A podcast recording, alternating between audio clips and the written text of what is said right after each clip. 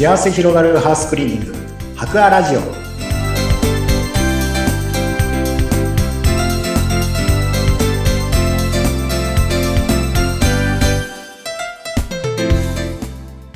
こんにちは。株式会社博アの田中洋平です。こんにちは、インタビュアーの山口智子です。え今日も田中井さんにお掃除に関するお話をいろいろ伺っていきますが、まあ、12月に入りましたね。そうですね。なんか急に寒くなってうんはい。もうなんか暑かったのがずいぶん前かのように結構寒い日が続いてますね。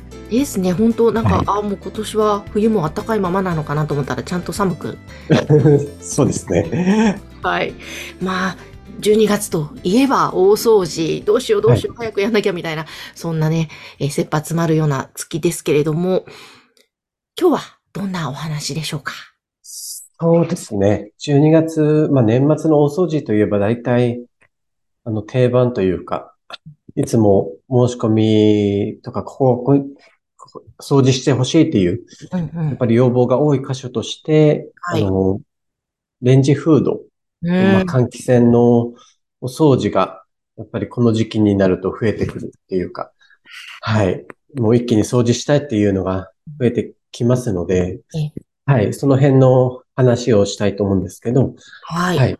特に、まあ、レンジフードは、あの、油汚れがうん、基本的にはほとんどなんですけれども、はい。はい。中にあの、レンジフードの下であの、タバコを結構吸われる方って意外と多くて、うん。はい。油汚れ以外にこのヤニの汚れが合わさって付着してるっていうケースも意外と多くありまして、ええはい。ちょっとそうなると結構大変なんですね。お、ヤニってか大変なんですか？お掃除。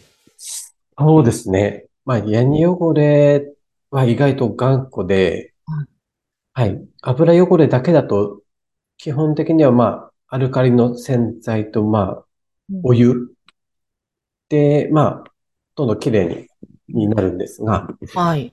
ヤニ汚れになると、本当に強いアルカリの洗剤をうん結構使用しないと、まあ、なかなか取れないというか、うん。あの、お湯だけでは全くびくともしないっていう感じになってくるので、ええはい。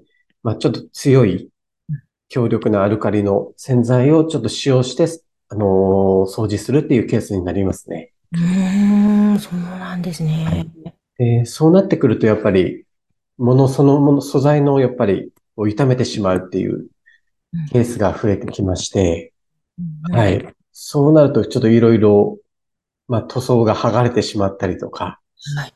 はい。汚れは取れてもちょっと見た目が良くないっていうような状態になってしまうので、ちょっとそこは、はい。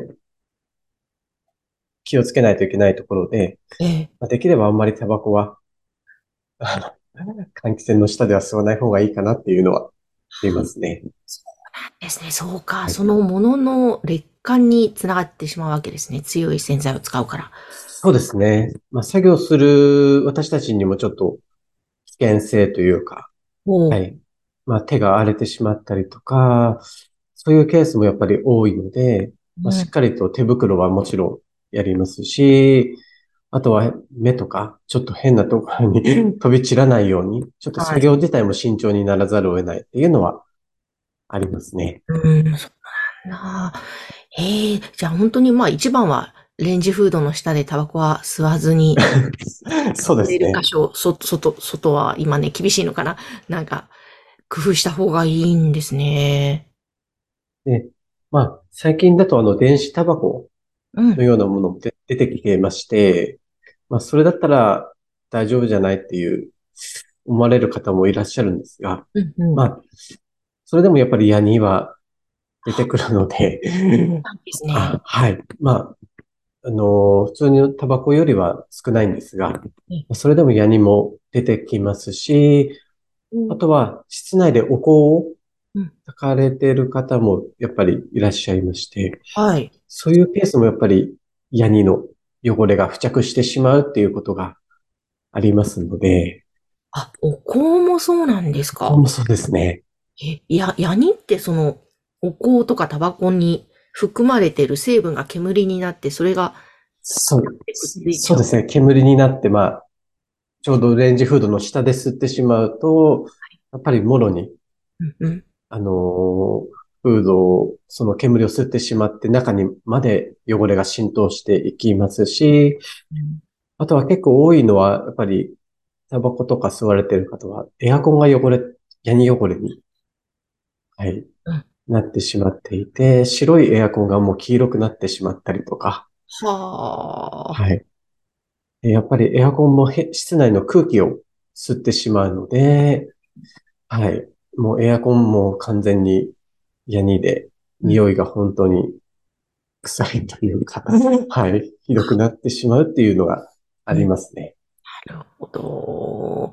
えーこれはもう、そうなった場合は、はい家庭でレンジフードをどうのこうのするのは結構難しいんですかね？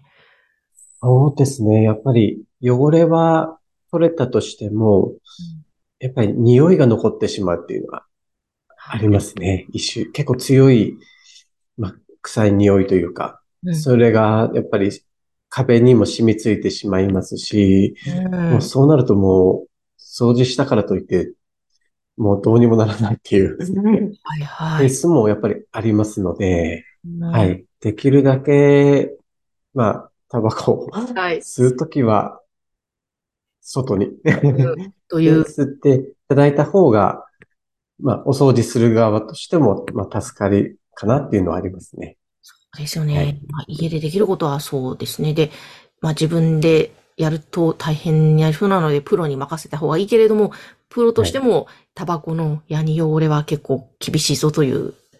そうですね。はい。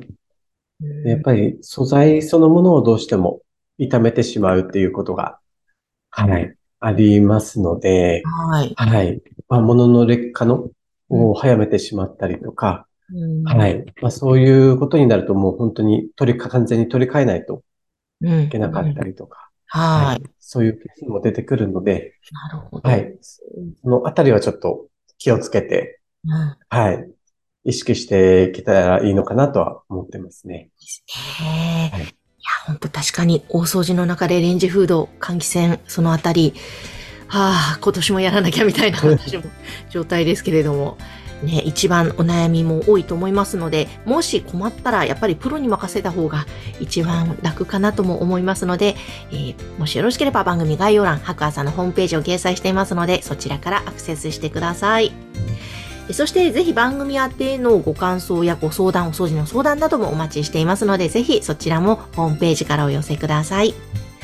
え今日は田中井さんでした。ありがとうございました。ありがとうございました。